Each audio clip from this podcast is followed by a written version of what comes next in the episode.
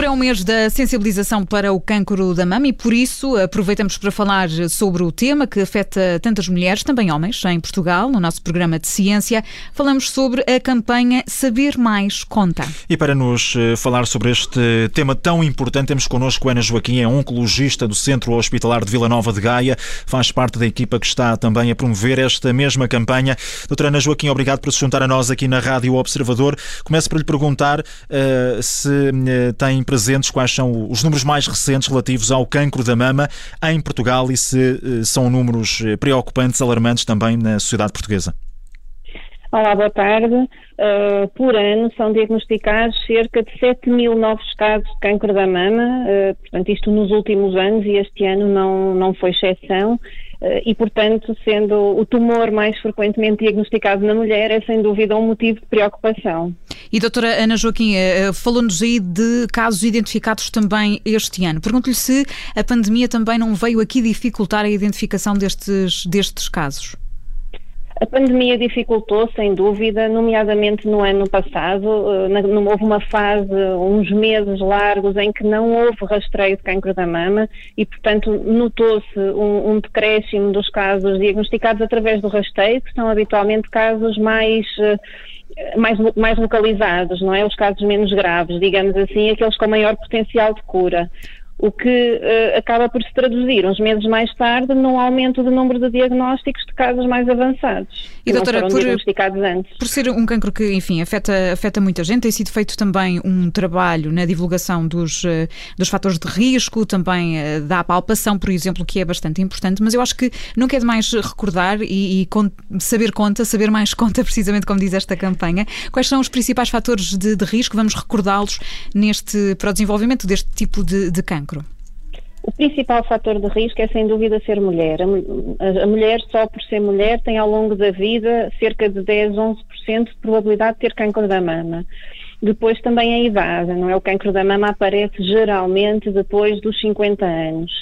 Um, depois existem outros fatores de risco também importantes, uh, que são a parte genética e hereditária. Portanto, há, há mulheres que têm um maior risco do que este da população geral por, uh, terem, por terem algumas mutações que possam ter sido identificadas ou não, uhum. e neste caso falamos de mulheres e homens, um, e, e, depois também a exposição aos, às hormonas femininas, o facto de se ter uh, a menstruação mais cedo, uma menopausa mais tardia, e, e, também o facto ou de não se ter filhos ou então de se ter filhos em idade tardia, também, também tem algum risco acrescido de cancro da mama.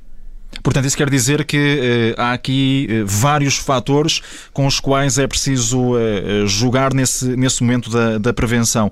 reforçando aqui a, a pergunta da, da, Ana Filipa Rosa também em relação a, a, a isto, à questão da, da prevenção, tem havido uma maior informação também por parte da, das pessoas que, que vão às, às, consultas e já agora também, a propósito agora destes tempos de, de pandemia, em que muito se falou também desses atrasos em consultas, etc., se tudo isso acabou também por eh, dificultar aqui a, a questão do rastreio ou se, se neste momento a, a situação está relativamente controlada?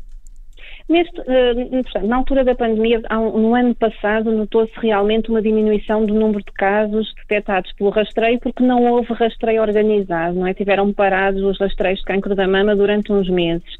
Hoje em dia essa situação já está normalizada. Acresce que uh, a população é uma população cada vez mais sensibilizada para a importância de, fazer um diagnóstico precoce e, portanto, não só cumprir os planos de rastreio, mas também uh, fazer a autopalpação mamária que muito bem falaram há bocadinho. Um, na verdade, só se uma pessoa, uma mulher, conhecer o seu peito não é, e fizer essa autopalpação mamária regularmente, consegue identificar mais precocemente alguma alteração e depois recorrer ao médico. Em relação às alterações eh, genéticas, doutora, a partir de que idade é que é importante fazer este tipo de, de testes, estar atento? Eh, porque nós sabemos, enfim, que as mamografias, por exemplo, a partir dos 50 anos são indicadas para as mulheres, não é? Não sei se até antes. Uhum. A partir de que idade é que, quando existe aqui uma componente genética, é, é preciso começar a fazer esses exames e estar mais atento? Sim. A questão aqui é quando é que nós desconfiamos de que há uma alteração genética a justificar o, aquele caso de cancro da mama. E aqui é todas as mulheres que são diagnosticadas com 45 anos ou menos, portanto são idades jovens para o que é uma doença que habitualmente aparece aos 50 anos ou mais, portanto essas mulheres têm indicação formal para fazer o teste genético. Portanto, no âmbito dos seus cuidados, não é? Do, do tratamento que, das propostas de tratamento que lhe são feitas, uhum. deve ser também proposto um teste genético para uh, averiguar se, se por trás daquele cancro da mama estará uma mutação genética. E isto tem implicações não só para a própria pessoa, porque sabemos que aumenta o risco de cancro da mama, não só daquela mama que a pessoa já tem o cancro, mas também da outra mama, mas também aumenta o risco de outros tipos de cancro que podem ser prevenidos, por exemplo, o cancro do ovário. Por outro lado, tem implicações também para a própria família, porque sabemos que se for identificada uma mutação numa determinada pessoa que tem cancro da mama, a probabilidade da sua descendência ter essa mutação é 50% e pode ser investigada na descendência. E depois, nesses casos, poderão ser prevenidos os casos de cancro da mama ou cancro do ovário, por exemplo.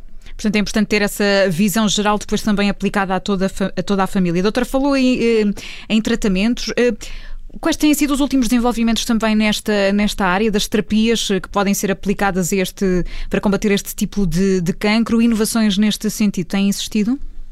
No cancro da mama são, têm existido várias inovações em vários tipos de cancro da mama. Portanto, o cancro da mama não é só uma doença, são muitas doenças e não só a nível do tratamento cirúrgico, que se há uns anos atrás o tratamento cirúrgico, numa grande porcentagem de mulheres, era tirar a mama toda e fazer o esvaziamento da axila, portanto, tirar os gânglios todos. Hoje em dia, uma, uma, grande maioria não faz isso, faz, só tira parte do peito e, e, e, faz a pesquisa de gânglio sentinela, portanto não tira os gânglios todos, o que diminui o risco de complicações. É? Para além da cirurgia, também na radioterapia tem havido avanços no sentido de conseguir dar a dose ideal de radioterapia no sítio da mama e não dar nos tecidos envolventes, diminuindo o risco de complicações. No tratamento médico, tanto no tratamento hormonal como no, no tratamento dirigido a determinadas mutações, nomeadamente às mutações genéticas que estávamos a falar, têm surgido várias inovações, um, de tal maneira que quando falamos do cancro da mama, agora aqui metastizado, uhum. uh, estamos a falar numa doença que há uns anos atrás era uma doença fatal, numa numa grande maioria de doentes em um ano, digamos assim, Hoje em dia conseguimos falar de sobrevivências muito superiores a essa, com uma qualidade de vida muito superior, à custa de tratamentos que têm sido cada vez mais estudados de maneira a aumentar não só a sobrevivência, mas também melhorar a qualidade de vida, não é? Sim, a partir das pessoas eh, estando conscientes dos processos que é necessário fazer, os exames, a questão da apalpação, há também mais casos identificados eh, precocemente, doutora Ana Joaquim? Sim, sim, sim, sim, sim. Tem uh, não só os casos que vêm do rastreio, não é? Por uma grande adesão das pessoas ao, ao, rastreio, ao rastreio, mas também quando as pessoas detectam alterações na mama, a procura rápida dos cuidados de saúde e também os próprios cuidados de saúde, tanto os cuidados primários como os nos hospitalares, estão mais despertos para esta realidade. E dada, dada a sua experiência, doutora Ana Joaquim, o acompanhamento destes doentes até depois do tratamento, depois de, de estarem vá curados, tem sido o suficiente, o necessário, a reintegração destas pessoas depois numa vida dita normal? Portanto, tudo isto tem, tem, tem evoluído também favoravelmente? Sim. Sim, tem, tem evoluído favoravelmente, embora na área da, eh, da reabilitação, portanto, de toda a habilitação de, um, de uma pessoa que passou por um processo de doença para depois ser reintegrada aos poucos na, na sua vida habitual, tanto pessoal como laboral, a nível da sociedade, a esse nível um, ainda há muito por fazer. Os cuidados, digamos que ainda são um bocadinho fragmentados. Temos o doente que é seguido no hospital, depois deixa de ser seguido no hospital e, e, passa a ser seguido só nos cuidados de saúde primários e, e se calhar não deveria ser assim, não se deveria pensar só nos cuidados de saúde primários. Os cuidados de saúde primários devem acompanhar ao longo de toda a fase da doença e os cuidados hospitalares entrarem num determinado período, mas depois todo o resto da sociedade, da comunidade, estar preparado para receber estas pessoas, por exemplo, Sim, doutora, tem, temos, aqui, temos aqui, portanto, o caminho no futuro será, será esse também, melhorar esse, esses cuidados, como aqui nos explicava, aquilo que está ainda em falta. Doutora, temos 30 segundos para terminar a nossa, a nossa conversa, portanto, se o quiser aproveitar para, para deixar uma mensagem a quem nos está a ouvir neste mês da sensibilização para o cancro da mama, o que é que diria? Diria que é uma mensagem de esperança, que estamos a falar de uma doença que uh, é muito frequente, é um facto, que mesmo quando não é curável, é uma doença que é controlável e, portanto, uma mensagem de esperança de que uh, uh, temos também todos os cuidados de saúde de forma a que se consiga levar esta, esta luta com a maior serenidade possível e para o, o melhor do doente. Doutora Ana Joaquim, agradeço-lhe ter estado connosco. Outubro é o mês rosa, o mês da sensibilização para o cancro da mama e, portanto, hoje falamos sobre isto, também sobre a campanha Saber Mais eh, Conta. Ana Joaquim é oncologista do Centro Hospitalar de Vila Nova de Gaia e faz parte da equipa que está a promover precisamente esta campanha.